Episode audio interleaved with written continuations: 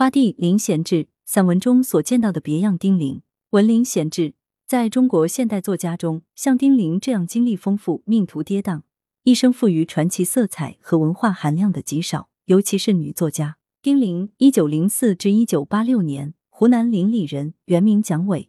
丁玲从小受到良好的教育，她说她的母亲是一个伟大的母亲，正是在母亲的支持下，她走上文学和革命的道路。他还提到一位对他总是从心底产生作用的人，就是女革命家向景宇。一九二二年，丁玲前往上海就读于平民女子学校，次年经瞿秋白等介绍入上海大学。一九二四年夏，他转赴北京，结识了文学青年胡也平、沈从文，还有冯雪峰。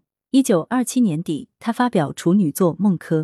一九二八年发表《沙菲女士的日记》，出版第一个短篇小说集《在黑暗中》。一九二九年，他与胡也平、沈从文在上海合办《红黑》杂志，完成第一部长篇小说《维护》。一九三零年，加入中国左翼作家联盟。一九三一年一月十七日，左联五作家被捕后遭到秘密杀害，其中就有丁玲的丈夫胡也平。胡也平死后，丁玲的思想转趋激进。一九三二年，加入中国共产党，主编左联机关刊物《北斗》。一九三三年，他被国民党特务押到南京拘禁。三年后逃离，在冯雪峰的帮助下奔赴陕北。在延安，丁玲曾任苏区中国文艺协会主任，领导西北战地服务团，主编《解放日报》文艺版，风靡一时。他提倡杂文，并发表《三八节有感》，旋即受到批判。二十世纪四十年代后期，丁玲写成《太阳照在桑干河上》，后该作品获斯大林文艺奖金。一九四九年后。丁玲历任中宣部文艺处处长、中国作协党组书记、中国作协副主席、文艺报和人民文学主编，创办文学讲习所。一九五五年和一九五七年，他先后被打成反党集团右派，下放黑龙江北大荒农场。文革期间，他被关进秦城监狱达五年之久。从一九五七年至一九七八年，长达二十二年的时间里，丁玲被迫中断创作。文革结束后。错误的政治结论先后被撤销了，但所谓历史问题，直至他临终前才得以彻底平反。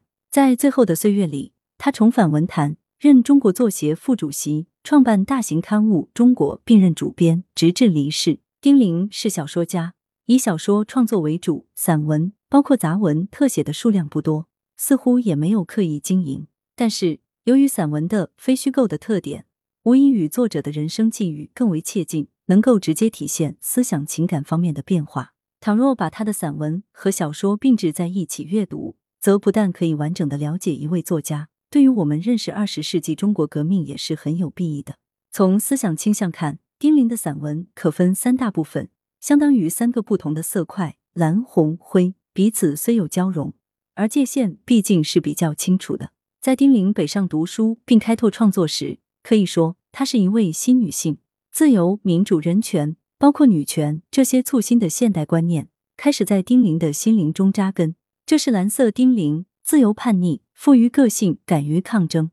从沙菲女士的日记等早期作品可以看出，在她的身上有着一种鲜明的理想主义和英雄主义色彩，追求个人自由、独立、和平等权利的个性主义，构成伍斯那一代人的思想底色。到了延安以后，丁玲很快适应艰苦的革命生活。他写下两个小说，在医院中，我在峡村的时候，记录了他对于革命与人性、集体与个人、权利与责任的批判性思考。他是敏锐的，也是勇敢的，特别是杂文《三八节有感》《干部衣服》等，可以明显看出注入其中的鲁迅的血脉，充满紧迫的现实感和崇高的使命感。由于环境条件的限制，他不曾沿此道路继续朝前走，而不得不中断相关的创作。但是。在几乎清一色的延安文学中，他的少数几篇作品却闪耀着罕有的特异的思想和人性的光辉。在丁玲的创作中，小说《水》是一个转折点，标志着他从个人向集体的皈依。这是一个红色丁玲，凭着一种革命的热情，丁玲投入以工农为主体的浩大的斗争中。经历了延安整风运动，丁玲对革命和文学有了新的领悟。他遵照毛泽东在延安文艺座谈会上的讲话精神。把文学当成武器和工具，散文方面主要是战地人物速写和战事报道，如《陕北风光》等，都是光明的颂歌。这些作品客观写实，有点急就章的味道，艺术上较为粗糙，少有吐露心迹的深入、委婉与细腻，如《风雨中一萧红》者。二十世纪七十年代末，丁玲的处境用得上美国作家考利的一本文学史著的名目来形容，就是《流放者的归来》。他历经预言的九九八十一难，思想无疑有了更大程度的解放，或者从另一角度看，也可以说是回归五四。他写下我所认识的瞿秋白同志知人论事，是份抒情，却是难得的佳作。丁玲复出之后，在公共场合表现的豁达大度、乐观开朗。但是在自己的房间里，却也不乏灰暗的、压抑的、愤懑的声音。比较两个不同空间的文字，可知丁玲在貌似平顺的阶段，仍然存在着某种难以诉说的艰难。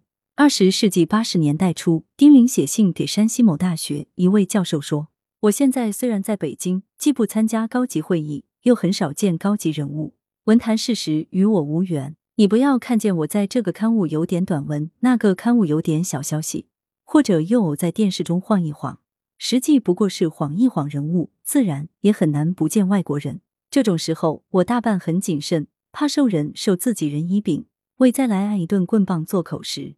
但愿这只是我的余悸。两年多来，竟写些不得已的小文章，实在不过只是自己在读者中平平反亮亮相。